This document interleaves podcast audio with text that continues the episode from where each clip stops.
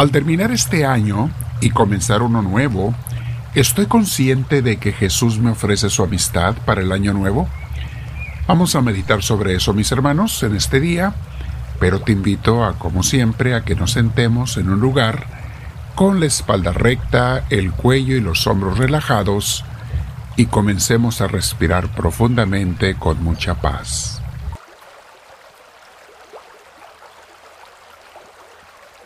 Al respirar, invitamos al Espíritu Santo para que sea Él quien nos ilumine, quien nos mueva, quien nos inspire. Y le digo, Espíritu Divino, estoy terminando un año gracias a ti que me lo has dado, Señor Dios, pero te pido que el que voy a comenzar lo comience contigo y como a ti te gusta, Señor, no como yo pienso, no como a mí se me antoja, ni siquiera como yo planeo, sino como tú sabes que es mejor. Dame los planes correctos para empezarlo bien. Una vez más respiro profundo y te doy gracias conforme me hago consciente de mi presencia en ti y de tu presencia en mí.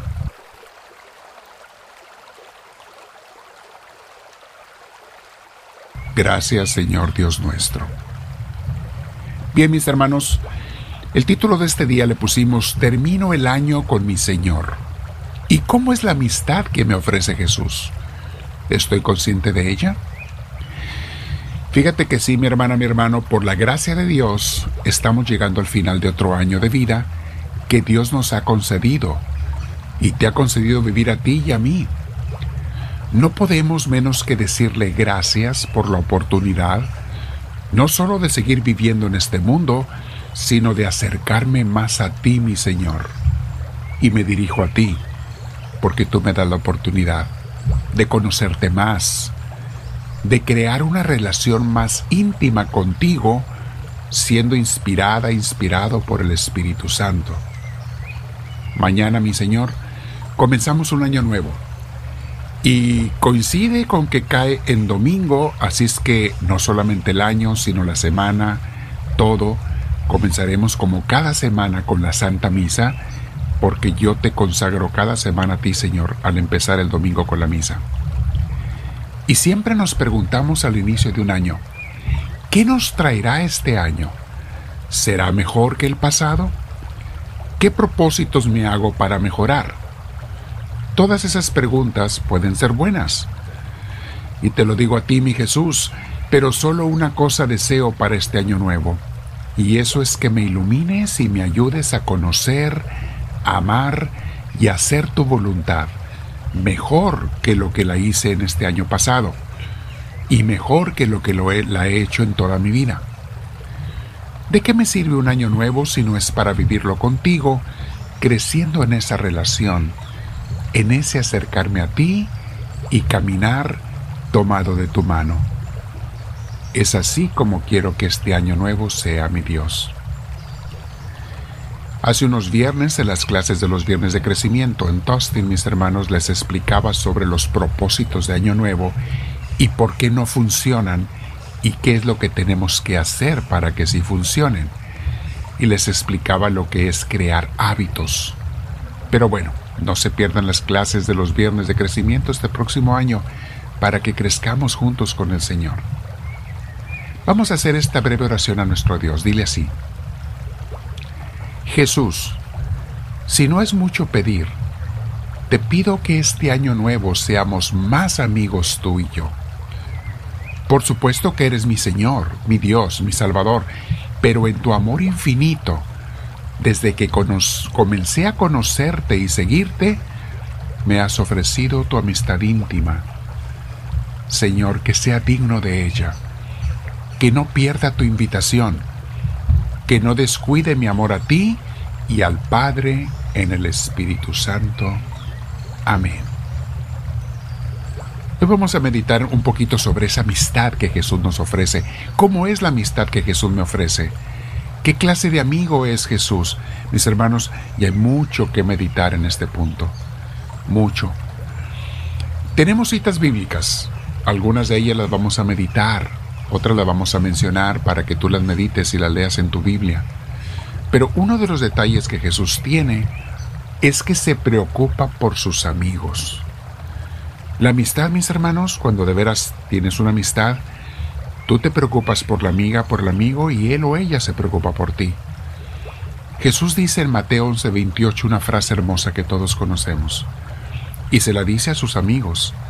Dice, vengan a mí los que van cansados, llevando pesadas cargas, y yo los aliviaré. Esto merece que meditemos un poquito. Vengan a mí cuando estén cansados. Ese es un amigo de verdad, mis hermanos. El que no deja que te agotes por ti solo, que te canses y quedes abandonado. Claro que no. Jesús está allí para auxiliarnos cuando nos sentimos cansados, agobiados. ¿Y quién no se siente así algunas veces? Todos nos sentimos a veces cansados, fatigados, a veces desentusiasmados, desilusionados. Ok, ahí está la oferta del amigo verdadero. Vengan a mí y yo los aliviaré.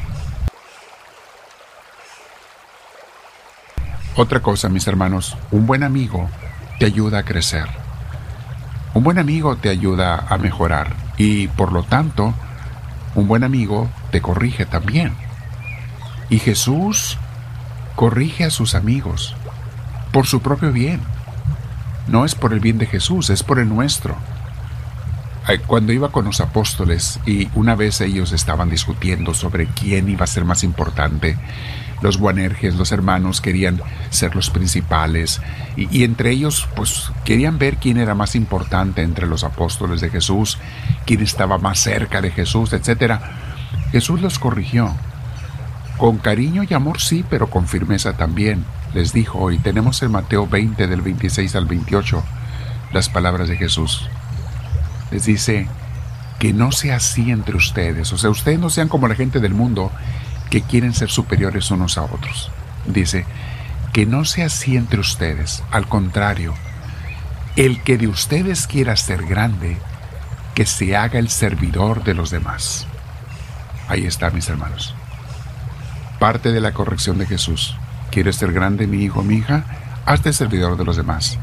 Y sigue diciendo Jesús, y si alguno de ustedes quiere ser el primero entre ustedes, que se haga el esclavo de todos. Recuerden que en aquel entonces la palabra esclavo y servidor era lo mismo, mis hermanos, porque la gente tenía servidores, tenía esclavos. Pero entendemos el concepto de Jesús. No es la esclavitud como la entendemos en tiempos modernos.